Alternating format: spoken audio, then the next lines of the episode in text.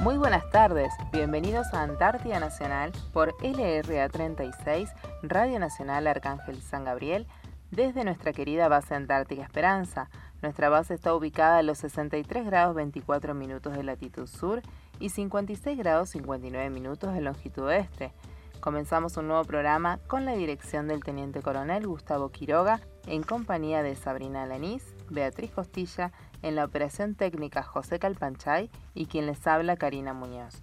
Muy buenas tardes chicas. Hola, muy buenas tardes chicas, muy buenas tardes a nuestros oyentes. Gracias por estar del otro lado un sábado más con nosotras.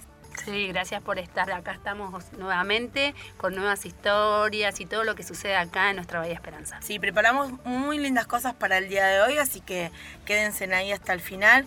Y les recordamos que nuestras vías de contacto son nuestro mail por correo electrónico, pueden hacerlo a lra36.hotmail.com. También nos pueden llamar a los teléfonos 0297 444 5414 0297 444 5319 y nuestro interno es el 216. Estuvimos eh, recibiendo llamadas hasta creo que fue el fin de semana pasado, el domingo. Así que en todo momento, no solo al aire nos llaman. Así que muchas gracias a todos los que nos acompañan. En este último recorrido, ¿no? Del año, nuestros últimos programas y tratamos de poner todo lo mejor y toda la información que por ahí nos quedó pendiente para, para los pedidos que nos hacían por mail. Sí, tal cual como decís, Abri, estamos en la cuenta regresiva. Todavía no tenemos oficialmente una fecha, pero viste que se tiran comentarios de pasillo, así que eh, quizá estamos en nuestro casi último mes al aire. Bueno, tuvimos una semana hermosa acá en la Bahía Esperanza, el sol nos acompañó toda la semana, tuvimos temperaturas positivas y como mínimo tuvimos 9 eh, grados bajo cero y la sensación térmica estuvo ahí nomás, así que tuvimos una linda semana y bueno, junto con el sol, junto con este buen clima, que de a poco la Bahía Esperanza se va descongelando, llegaron siguen llegando, porque es impresionante cómo llegan los contingentes de, los pingüinos, ¿no? Que abandonan la vía marítima y empiezan a colonizar sus terrenos propios de ellos acá. Junto con ellos también llegaron, sí, personal de la Dirección Nacional del Antártico, ¿no? una bióloga y un técnico, sumándose a los dos que ya estaban anteriormente para hacer todo el trabajo que vienen haciendo de sus proyectos, cómo van... Sí, las investigaciones científicas que vienen del ADN, ¿no? Son muy, muy jovencitos, ¿vieron? muy jovencitos y qué lindo que se dediquen a esto, ¿no? Tal cual.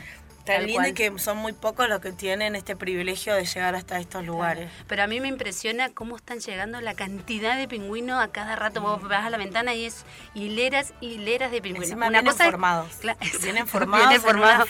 Una, cosa es que uno, tal cual, una cosa es que uno lo cuente y que lo viva. ¿Sabés dónde lo pueden ver? En la película, hay una película de los pingüinitos que ahora se me borró la mente. ¿Sí? Happy Feet, no. No, es como si vos los vieras tal cual está hecha la película, es como vos lo ves acá. Sí, sí, es hermoso. Yo lo veo y es todos los días venir y venir, no sé. Y contale cuáles son ah, los, los papúa, los adelia y los barbijos, que son los de acá que vienen y se vienen a reproducirse, ¿no? Así que bueno, lástima que no sé si podemos subir videos a, la página de Radio Nacional, que de lejos lo, obviamente lo, lo filmaron sin interrumpir su, su vida cotidiana, ¿no? Pero es impresionante, es impresionante verlo. Así que dentro de poquito empiezan los huevos, ¿no? Los, Tal cual. Los, y ya, ya, sí, sí, Porque ya armaron sus nidos, ¿se acuerdan que contábamos hace como dos o tres semanas? Sí, que ya están. Así que encima va la fila, como para que se den una idea, la fila va, y desaparecen en donde empieza el agua y después vienen todos rellenos, gordos, de a, poquito y se tiran de panza y vienen con sus patitas. sí, es hermoso ver. Es impresionante ver, la verdad que tenemos este privilegio de, de ver todo esto, lo que nos regala este continente antártico, ¿no? Y bueno, hoy un día, hoy bueno, hoy es 19, ¿no? Pero estamos próximos a nuestro aniversario, el 20 de octubre, de nuestra radio. Y nuestra radio en su comienzo no contaba con los adelantos tecnológicos que se cuenta hoy en la actualidad, pero sí con la sensación que embarga al hombre, inmerso en la larga vigilia del invierno antártico, que carecía de un contacto con una emisora radiofónica audible que le devolviera el sonido correspondiente a sus imágenes más queridas. Entonces, en una primera experiencia traviesa, ¿cuál fue la primera experiencia de radio? ¿no? Eh, fue allá en el año 1978 que se utilizó una de las radios de la base. Eh, usando las frecuencias de los canales meteorológicos del móvil marítimo en la Nochebuena de 1978.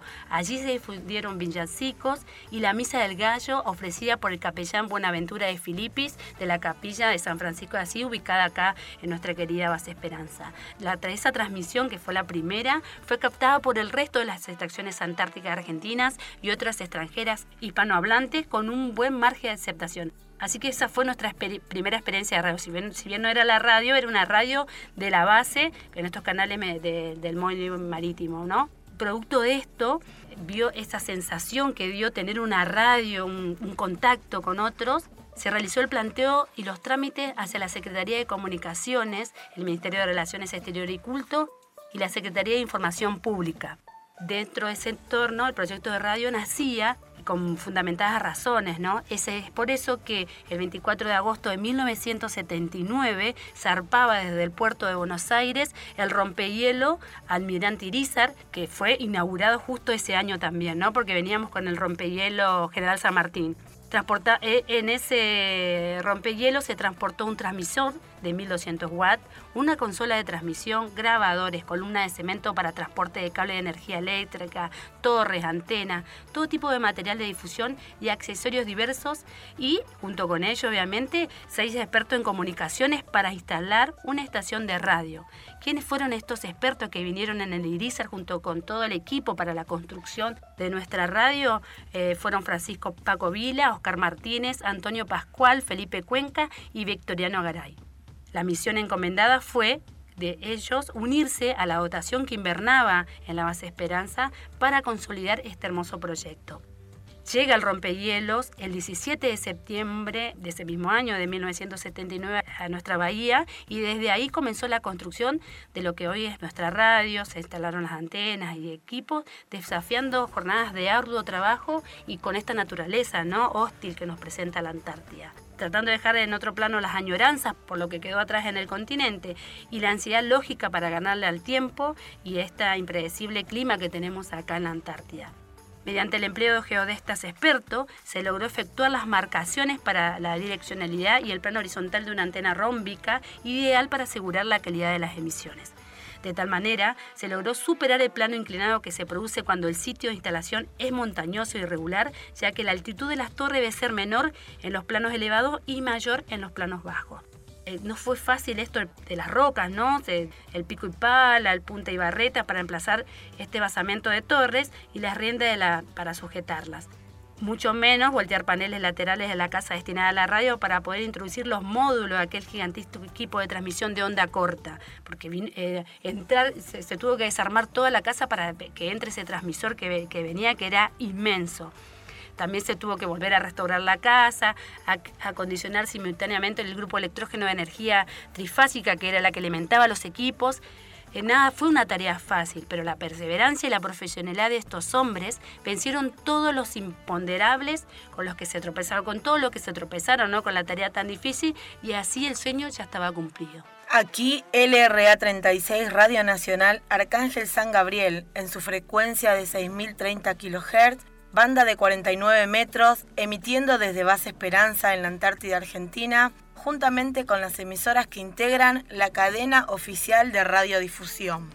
Esta fue la presentación y así comenzaba el primer programa el 20 de octubre de 1979 a las 11.20 de la mañana y se inauguraba LRA 36, Radio Nacional Arcángel San Gabriel, filial de LRA 1, Radio Nacional Buenos Aires, siendo la primera y única emisora oficial del mundo ubicada en la Antártida y desde su puesta al aire quedó incorporada al Servicio Oficial de Radiodifusión.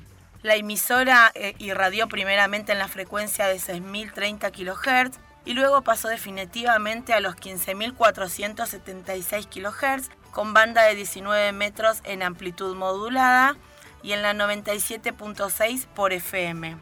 El primitivo equipo con el que contaba nuestra radio tenía una potencia de 1.2 kW y el actual, con el que cuenta ahora, de características más modernas, fue repotenciado a 10 kilowatts. Esta emisora, desde su fundación, fue creando un gran interés en sus transmisiones de onda cortas, no solo a quienes habitamos acá en la Bahía Esperanza, ¿no? sino que trascendió para ser escuchadas en otras bases antárticas, en todo nuestro país, en el resto de América del Sur, América Central y del Norte, en Europa y Asia, y su señal de intervalo incluye, incluye la identificación de la radio en varios idiomas que lo hemos podido escuchar, ¿no? Las primeras emisiones fueron apoyadas por LRA 10, Radio Nacional Ushuaia, y LRA 24, Radio Nacional de Río Grande. La primera canción escuchada en ese momento fue La Primavera, una milonga de Víctor Velázquez. El primer programa se llamó Horizontes de Hielo. Trataba sobre las actividades de la base Esperanza y el Fortín Sargento Cabral, también sobre las actualidades de otras bases argentinas sobre informes glaciológicos y meteorológicos que eran de gran utilidad en ese momento a quienes navegaban por la Antártida sin distinción de países, razas o credos. Sus primeros operadores fueron el sargento primero Eduardo de Carli y Horacio Barbagallo, y en la locución se encontraba el suboficial principal en ese entonces, Juan Carlos Salvia, y la señora Silvia Luca, y posteriormente se incorporaron a la locución la señora Cristina Graf, durante el año 1979 la radio fue eh, conducida por la señora Graciela Calmón, María Medina y el teniente primero Borgna. En la operación técnica se encontraban los sargentos primero Ricardo Chidichimo y Marcelo Pose. Esta radio es operada por el personal del ejército argentino que se encuentra en la base dedicándose al control, mantenimiento y operación técnica del equipamiento y sus locutoras somos las esposas de distintos militares que permanecen este año en la Antártida. Antes de llegar aquí a la Antártida, las locutoras asistimos a un curso en el Instituto Superior de Enseñanza Radiofónica, el ISER, durante dos meses. En sus instalaciones también aquí en la radio tenemos la biblioteca de la base. Y el propósito de la radio es tender lazos en la Antártida y difundir internacionalmente la cultura argentina. Dentro de la base, acompaña al personal en sus tareas diarias y reproduce música latina.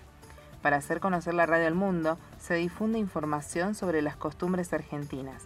También se informa sobre las actividades y la presencia de nuestro país en la Antártida. A partir del sábado 8 de abril de 2017 se comenzó a emitir este programa, que se llama Antártida Nacional, transmitido por LRA1 Radio Nacional por AM 870, integrando la cadena de 49 emisoras que la componen en todo el país. Y con motivo del aniversario de nuestra radio, tuvimos en la semana una comunicación telefónica que queremos compartirles con el suboficial mayor retirado Juan Carlos Salvia. Antártida Nacional, LRA 36, Arcángel San Gabriel, por Nacional. Buen día, Juan Carlos Salvia les habla. Queríamos pedirle que nos cuente un poquito sobre sus comienzos y la radio. Bueno, claro, eh, en realidad eh, hace 40 años de todo esto, por supuesto que yo tenía la mitad de la edad que tengo ahora y no había todos los medios técnicos que hay en este momento, ¿verdad? Así que todo fue un tanto distinto y, más fatigoso por, por lo que yo comento, pero realmente lo evoco con mucho cariño. De toda una dotación en el año 1978 que empezó con toda esta idea y después, bueno, se cristaliza en el 79, o sea, hace exactamente 40 años. No era la primera vez que venía a la Antártida, ¿no? La base Esperanza no fue su primera invernada. Anteriormente estuvo... No, no sé. Claro, yo estuve en 1974 en la base Belgrano, Belgrano la primera que existió, que después, bueno, eh, con el tema este del calentamiento global, eh, todo esto se mandó a navegar. Eh, después, bueno, estuve en Esperanza varias veces por el tema pre-radio y post-radio, y la última invernada en la base que era Giovanni y que ahora se llama Carlini. Y bueno, entonces cuéntenos un poquito del inicio, de quién fue esta idea de instalar una radio acá en la Antártida.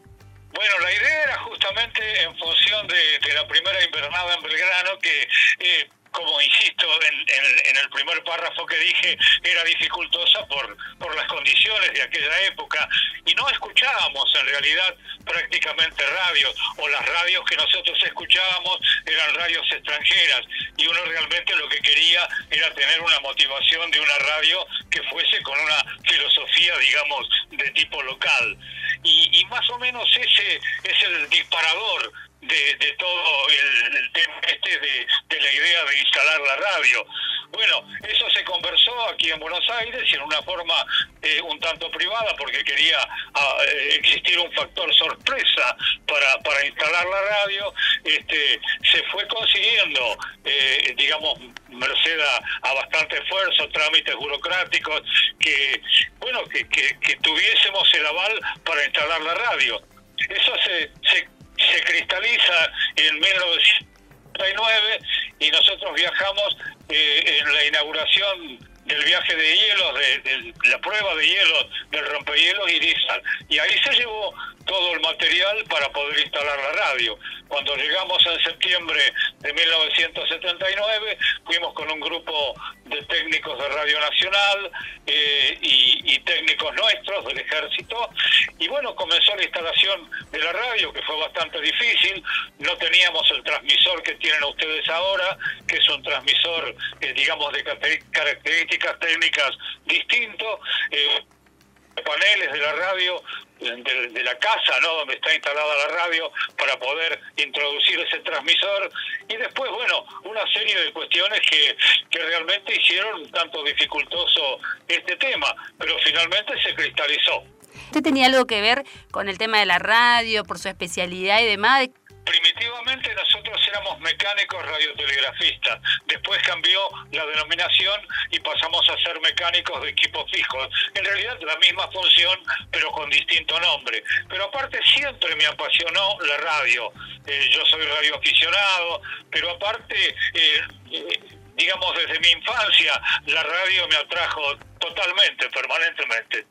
Bueno, vinieron preparados con todo lo que, respecta a lo técnico de la radio, pero también vinieron para hacer ese programa, vino gente especializada para eso. Bueno, en primer término, este, no teníamos una preparación intelectual profunda de las técnicas de la radio. Tuvimos una capacitación, en el caso mío, primero en el ISER este, y después en Radio Nacional. Realmente la gente se portó excelentemente con nosotros porque, digamos, nos dio todos los avales que nunca son suficientes, pero de cualquier forma fueron eh, útiles para, para poder operar en la radio. Y, bueno, eh, en el momento de, viajar, como dije en un principio, vinieron dos técnicos que eran de la, de la vieja empresa nacional de telecomunicaciones y vinieron dos expertos en, en torres, digamos, para, para elegir las primitivas antenas de Radio Nacional.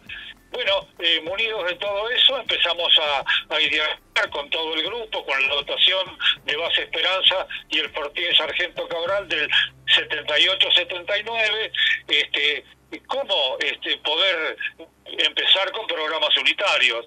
El primer programa se llamó Horizontes de Hielo y bueno, hacíamos un poquitito de, anecdotario antártico, de historia, de comunicación con otras bases, este, de difusión de música, sobre todo música música folclórica, música de tango, y más o menos dentro de esos parámetros este, fueron los inicios, que en realidad fueron totalmente rudimentarios, pero después, bueno, vinieron las etapas posteriores con ustedes, que ahora con el empuje, la dedicación y el sacrificio este, están siguiendo con la radio en el aire y a través de internet. Bueno, ahora hablando del programa que hacían, ¿lo hacían diariamente? ¿Quién acompañaban en el bueno, en, la primera este, nos acompañaron eh, dos sargentos primeros, Barbagallo eh, era uno y el otro, a ver, de Carli, sí, Carlos, de eh, Eduardo de Carli, el otro era Horacio Barbagallo. Esos eran los, los que estaban en la dotación de 1978 de la base Esperanza. Y bueno, yo que, que llegué este, con el rompehielos Irizar ¿Y por qué dice primera? Bueno, porque era la primera dotación que estaba en ese momento en Paz Esperanza. Después vino la segunda y ahí ya este, había un sargento primero de apellido Chimo y otro de apellido Pose. Y yo participé en las dos oportunidades, con una dotación y con la otra dotación, la, eh, la que estaba y la que entró. O sea, ¿se quedó dos años seguido acá en la Antártida? No años seguidos, pero sí fragmentado. Eh, en el 79, yo por abril este, eh, volví acá a Buenos Aires. Ah, también leímos que le acompañaban dos señoras. ¿Esa fue en la segunda? ¿En la segunda parte?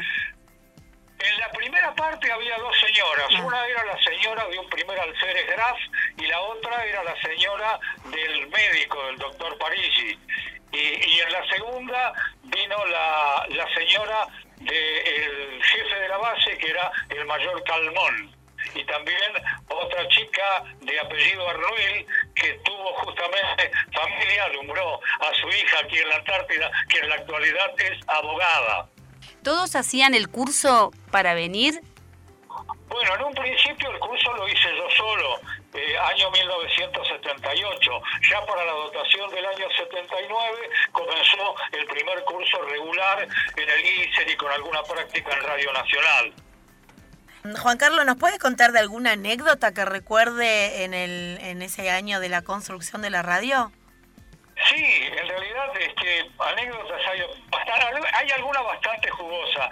Eh, me acuerdo que, bueno, uno tiene a veces que, que agudizar un poco el ingenio y a mí me gustaban grabar sonidos entonces, dentro de los sonidos que cabían en aquel entonces, cuando todavía teníamos perros polares, yo me acuerdo que salí con el, perrero que, manejaba el trineo y yo con mi grabador. Entonces, este, eh, hay voces de más que se le daban así a los perros, sobre todo al perro guía, que, que, digamos, eh, es el que conducía el trineo. Eh, y entonces las voces del que manejaba eran, bueno, siga, siga, o, o, o o eh, los perritos eran muy obedientes a todo eso. Entonces yo grabé todas esas voces, el deslizamiento del trineo sobre la nieve, y en un momento determinado, para comprobar la calidad de la grabación, yo me siento sobre el borde del trineo y este le doy este play al regrabador. Y claro cuando el perro guía sintió siga siga el perro arrancó y bueno nosotros caímos a un costado del trineo así que creo que es una anécdota bastante jugosa. Sí muy divertida también. Tal cual. Nos puedes contar del primer día de la transmisión cuéntenos bien cómo qué pasó ese día. Nosotros le pedimos permiso al jefe de la base, que, que bueno, él accedió, y también al sacerdote, que era el padre Buenaventura de Filipis en aquel momento, que era un poco reticente, él era muy, digamos, ortodoxo con respecto eh, a sus prácticas religiosas, pero accedió a que le grabáramos la misa de gallo. Y entonces la misa de gallo, después por las frecuencias del móvil marítimo, que ustedes pasan permanentemente el meteoro, no sé ahora, a Marambio o a Orcadas, entonces nosotros previamente a las 12 de la noche difundimos los villancicos y la misa de gallo en su totalidad me acuerdo que hubo muy buena repercusión, sobre todo con, con las bases que eran hispanoparlantes, este, y sobre todo con, con Chile, que había cierto litigio en ese año. Eh, después, bueno, eh, eh, cuando fue la inauguración real de la radio, vinieron un locutor oficial de Radio Nacional y un técnico también de Radio Nacional, que son los que en alguna medida estuvieron presentes junto con todo un protocolo y con gente que vino de la Secretaría de Comunicaciones, del Comando de Comunicaciones y de Radio Nacional.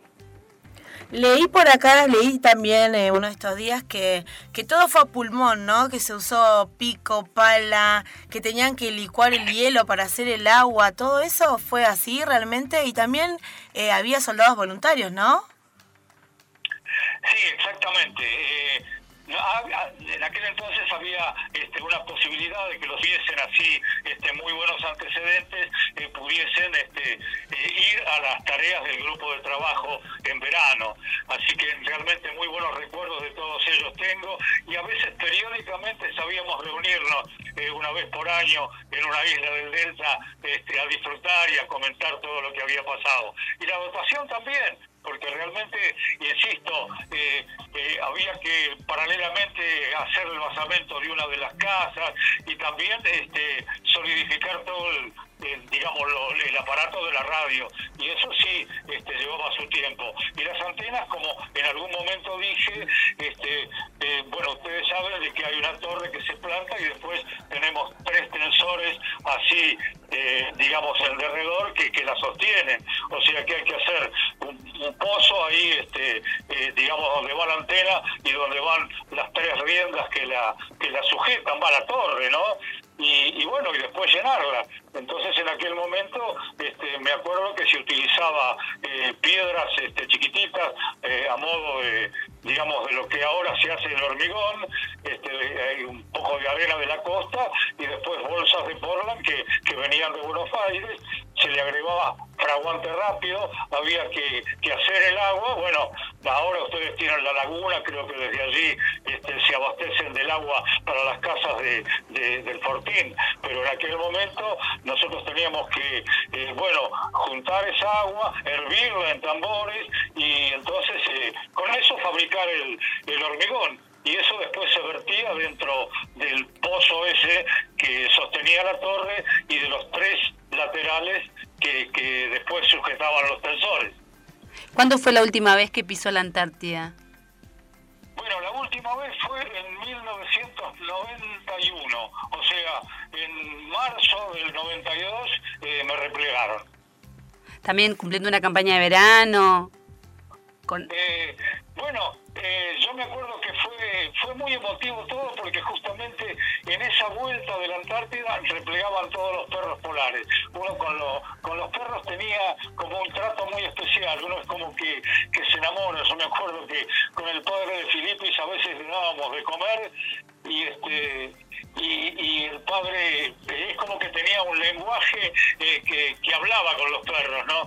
Y los perros, claro, cuando uno se acerca para, para darles de comer, es como que hacen cabriolas, que están agradecidos, que, se apoyan en nosotros, así las patitas de los perritos a la altura de nuestros hombros. O sea que el hecho de ver replegar a todos esos perros que abandonaban definitivamente la Antártida para ir a algunas zonas de la cordillera, este, es como que que nos sensibilizaba, era realmente para, para que se derrame alguna lágrima. Eh, ¿Supo algo después de su historia?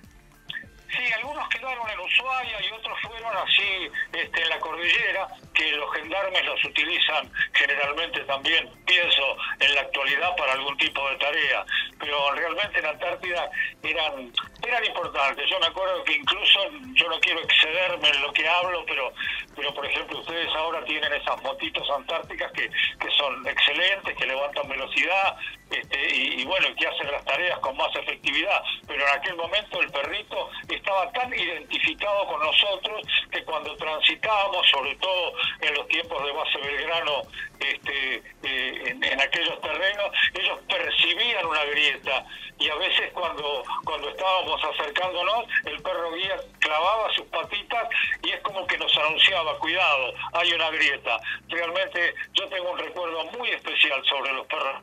Lo que sí este, yo pude haber conocido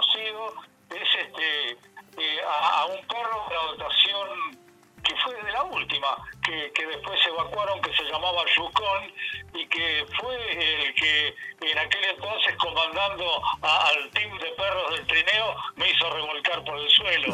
Eh, sí, después este, me acuerdo que comentaban de un perro que se llamó Complejini, ahí en Base Esperanza, y era un perro que era tan mañero y tan habilidoso que no era perro guía, era un perro que estaba detrás en el team de perros y que él no sabemos cómo y por qué, él despacito se iba desembretando del arnés que lo, que, lo contenía y él trotaba a la par del otro perro, pero no hacía fuerza.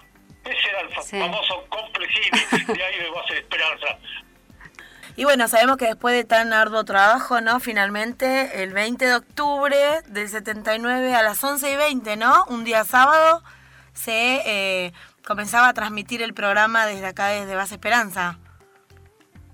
Sí, exactamente, eso fue fue conmovedor. Todo eso, este, bueno, eso se grabó previamente, había todas palabras de protocolo, Este, y bueno, la radio funcionaba. En aquel entonces me acuerdo que empezaba a las 8 de la noche y terminaba eh, sobre la madrugada. Me acuerdo que empezaba con la marcha, la canción del ejército argentino y terminaba con un toque de silencio, que realmente uno en aquel momento en la Antártida, alejado de la familia, es como que en alguna medida nos sensibilizaba y nos hizo vivir quizás las mayores emociones de nuestra vida. ¿Cómo anunciaste el primer programa? Bueno, eh, en realidad a la noche eh, el programa empezaba eh, con, directamente con la canción del ejército argentino, que es muy conmovedora. Y entonces decíamos nosotros, este, con la canción del ejército argentino, grabada por la banda militar, dirigida por el maestro de Rubo, comienza nuestro programa Horizontes de Hielo. presentaba bueno, a quienes este, en ese momento nos acompañaban y largábamos ese primer programa que se llamó Horizontes de Hielo. ¿Nos podrías dejar un mensajito, un saludo por los 40 años que va a cumplir tu radio que seguramente amás y llevas en el recuerdo? Y a todos los antárticos, ¿no? Realmente este, lo que valoro es la continuidad de todo esto, porque es difícil. Yo creo que uno va con una sarta de conocimientos adquiridos, ya sea en el ICER, ya sea en Radio Nacional, pero cuando realmente se posiciona la cartera, se trata de que tiene que entregar todo de sí para esa serie de programas que están en el aire. Entonces, yo les digo, el mejor recuerdo que tengo no es el recuerdo de, la emisión oficial de la puesta en el aire.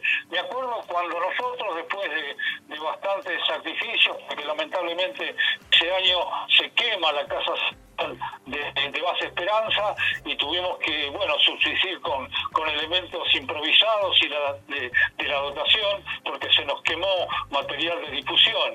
Y entonces me acuerdo que ese día que, el transmisor puso en el aire las primeras emisiones de prueba yo me acuerdo que yo dije habíamos pasado música eh, con la milonga La Primavera de y por Víctor Velázquez y en ese momento musicalizados por La Primavera recuerdo que yo dije en su frecuencia de 6.030 kHz en la banda de 49 metros, está emitiendo en prueba y para el mundo LRA 36, Radio Nacional Arcángel San Gabriel, desde Bahía Esperanza, en el sector antártico argentino.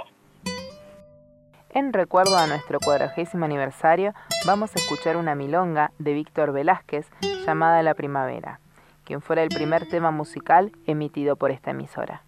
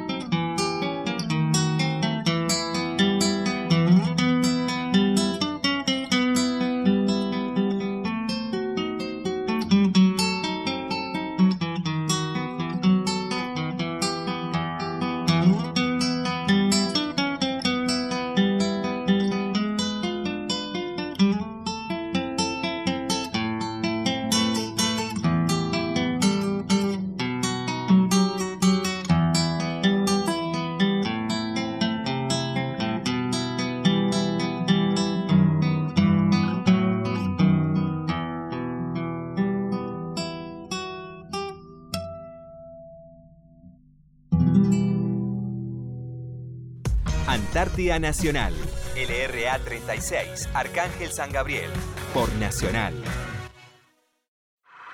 Seguimos en Antártida Nacional. Continuamos en Antártida Nacional y vamos a seguir escuchando la entrevista que le hicimos a Juan Carlos Salvia. ¿Por qué surgió tu deseo de conocer la Antártida? Bueno, la intención es este, muy desde la infancia, porque yo estaba en quinto grado y una tía abuela mía me regalaba libros, y uno de ellos fue Cuatro años en las Orcadas del Sur de José Manuel Moneta. Y yo lo leí tantas veces que me cautivó, casi que me lo aprendí de memoria. Y, y bueno, ahí entró mi pasión por la Antártida. A ver, ¿cómo podía ser para conocer la Antártida? Y bueno, ingreso al ejército y en función de eso intento. En un principio no pude, había bastante gente para las preselecciones y yo pude cristalizarlo recién cuando tenía 33 años, que hice la primera invernada en Base Belgrano. En Base Belgrano, bueno, eh, es donde noté la soledad y el aislamiento y después en futuras, este, eh, digamos, campañas de verano en Esperanza, eh, es como que se, se se solidificó todo eso, ¿verdad? Y, la intención de instalar una radio en la Antártida. Previo a venir a la Antártida, ¿cómo te preparaste? Sabemos que se hace un curso. En ese año, ¿cómo se hacía? Bueno, nos remontamos al año 1973, ese fue el preantártico. Eh, fue muy lindo, en aquel entonces en la dársena A del puerto había unos galpones y, bueno, eso en realidad cambiaba un poco la filosofía de lo que era comúnmente mi tarea. Yo estaba en el comando de comunicaciones en aquel momento. Y este, bueno, ahí empecé a alternar eh, y en esos galpones, por ejemplo, eh, percibir cómo sería el tema físico en la Antártida, ese aroma muy especial, los vehículos, la radio y todo eso que hacía que uno incentive más el deseo de llegar. Y bueno, después toda la experiencia de un viaje con, con lo que supone, el viaje en avión hasta Ushuaia, después el viejo rompehielo San Martín, que no tenía las comodidades actuales que tiene el Irizar, este, eh, la llegada a base Belgrano, eh, la permanencia eh, en la noche polar, esa noche que tiene esos cuatro meses donde uno no ve este, la claridad, no ve el sol, e incentiva un poquitito eh, pensar en valores propios, en valores ajenos, en la familia, en, el Buenos Aires que estaba tan lejano. Es toda una cosa que quizás ustedes, los que están en la Antártida, lo entiendan mejor que alguna persona que no conozca la Antártida. Y la primera vez que pisaste la Antártida, ¿era como te esperaba? ¿Qué sentiste?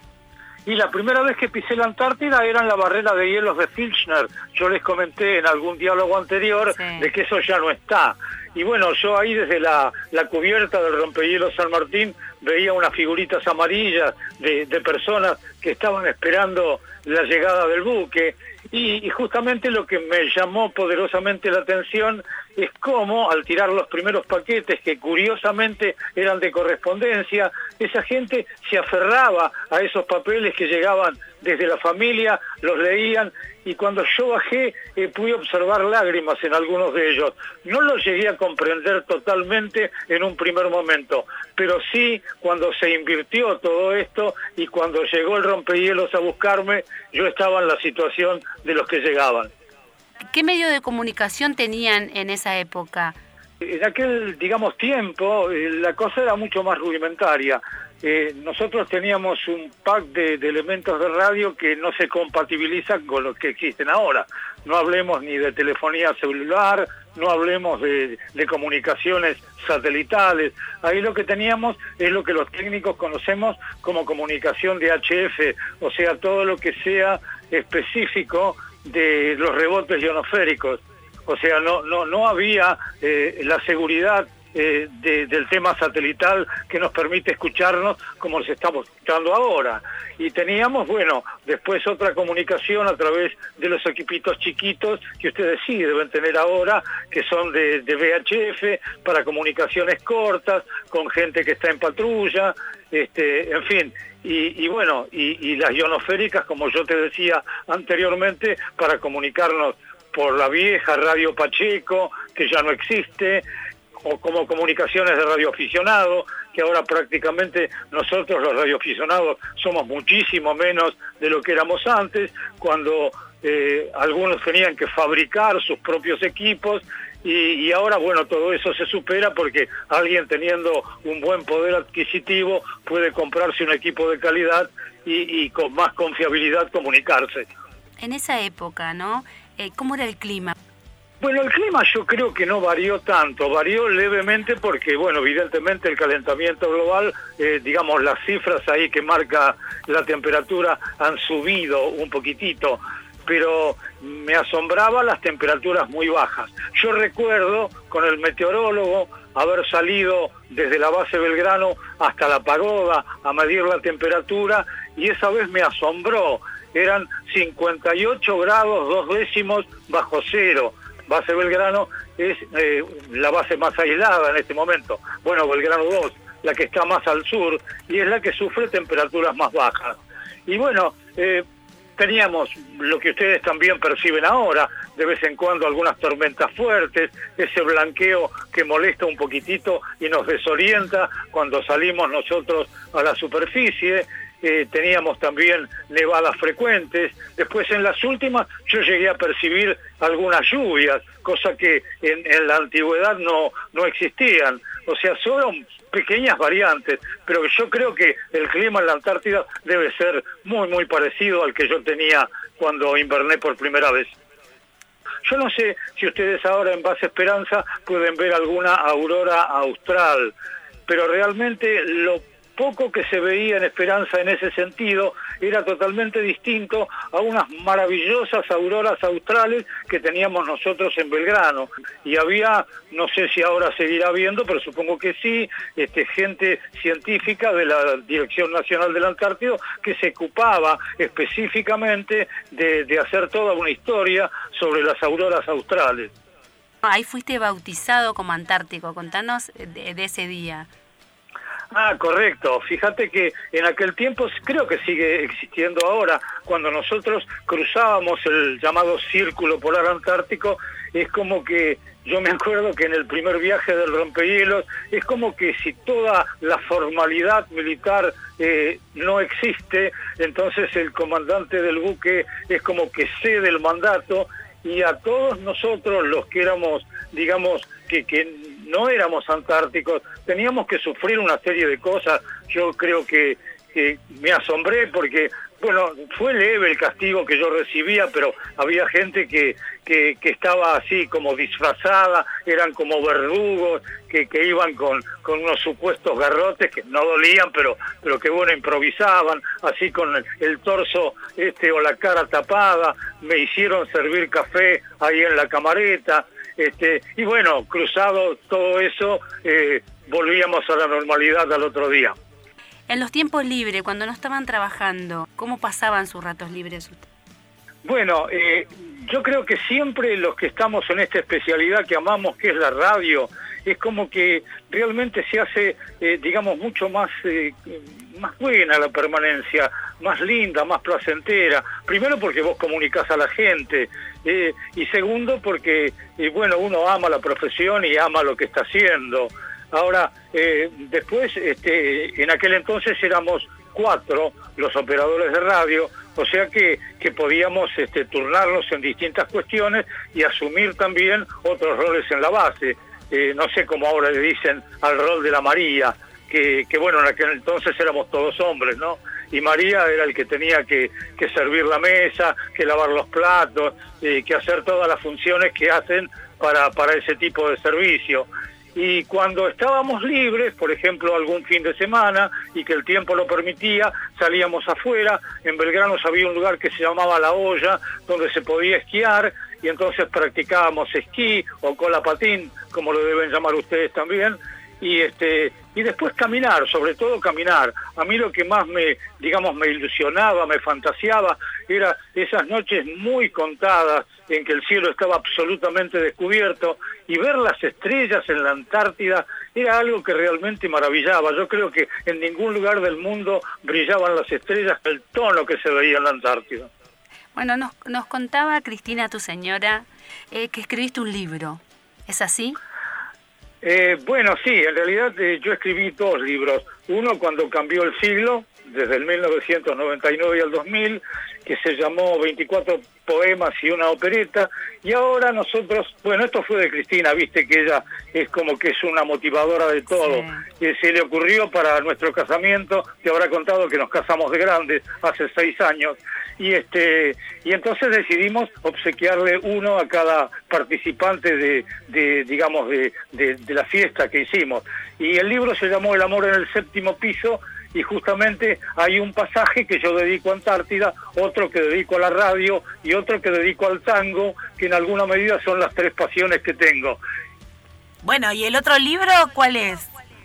Se llama este, 24 poemas y una opereta. Es un libro, eh, digamos, de tipo personal, donde yo trato de, de, hacer notar para quien quiera leerlo eh, el impacto del cambio del milenio, eh, 1999 a 2000 cómo eran nuestras costumbres en algún momento y después algún tipo de lo que puede ser la valoración de la familia, la valoración de los amigos, los recuerdos de la infancia, la importancia de papá, de mamá, de, de, algún amigo de la infancia, del hermano que yo no tuve porque soy hijo único. Y después había una opereta que se llamó Café del Abasto, que en alguna medida la escribí porque estaba en un taller de tango danza y como era próximamente el aniversario de la muerte de Gardel, eh, los que conocían digamos, esa pasión que yo tengo por la escritura, dice, no te animás a hacer un tipo de sainete que se refiere a Gardel.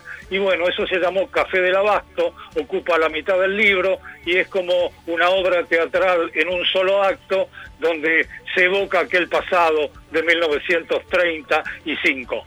En uno de esos puede ser que hablaste sobre los perros antárticos. Bueno, yo soy muy bichero, realmente me gustan. Acá estamos en un departamento, no podemos tener perros, pero tenemos dos gatitos. Pero siempre amé los perros. Desde pequeño me acuerdo que el nombre de mi primer perro fue Capitán. Eh, y fíjate vos qué similitud con el ejército, ¿no? Mi perro capitán. Y este y los perros antárticos me reencontraron con todo eso, porque digamos, a pesar de, de, que uno tiene que tratarlos con cierta rigidez para que te obedezcan, pero es increíble la forma en que el perro eh, este, establece como una simbiosis con el hombre, ¿no? Que fue tan útil y la pena enorme que me dio cuando este Tratado Antártico, dentro de los considerandos, dice que no pueden habitar el suelo antártico animales que no sean autóctonos. Yo les agradezco infinitamente todo esto, la, verdad que me conmueve. Vos imaginate que hay como una barrera generacional, que no es que nos separe, nos une, pero es como que uno a veces se queda quietito y ve maravillado cómo ustedes, una juventud maravillosa de la Argentina, están siguiendo la tradición de aquellos viejos pioneros de 1904.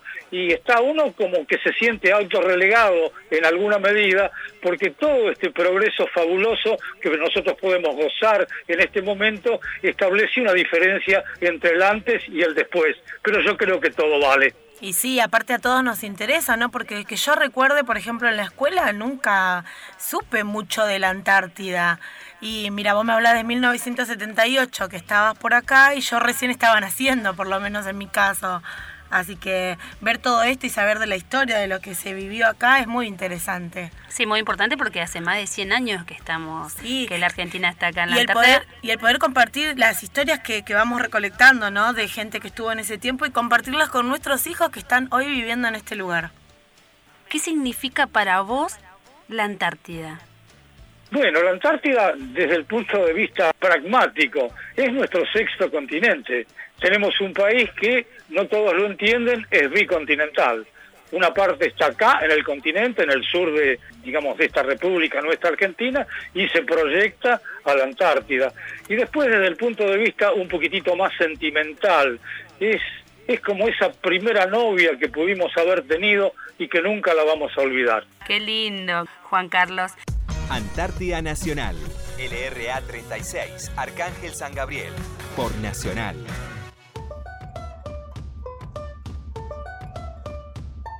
Muchas gracias Juan Carlos por todas las historias que nos contaste de los inicios de la radio, ¿no? Muy interesante todo y todas tus invernadas y se nota en tu voz la emoción de que la Antártida realmente está en tu corazón, ¿no? Y también agradecemos a Cristina que fue nuestro nexo con él.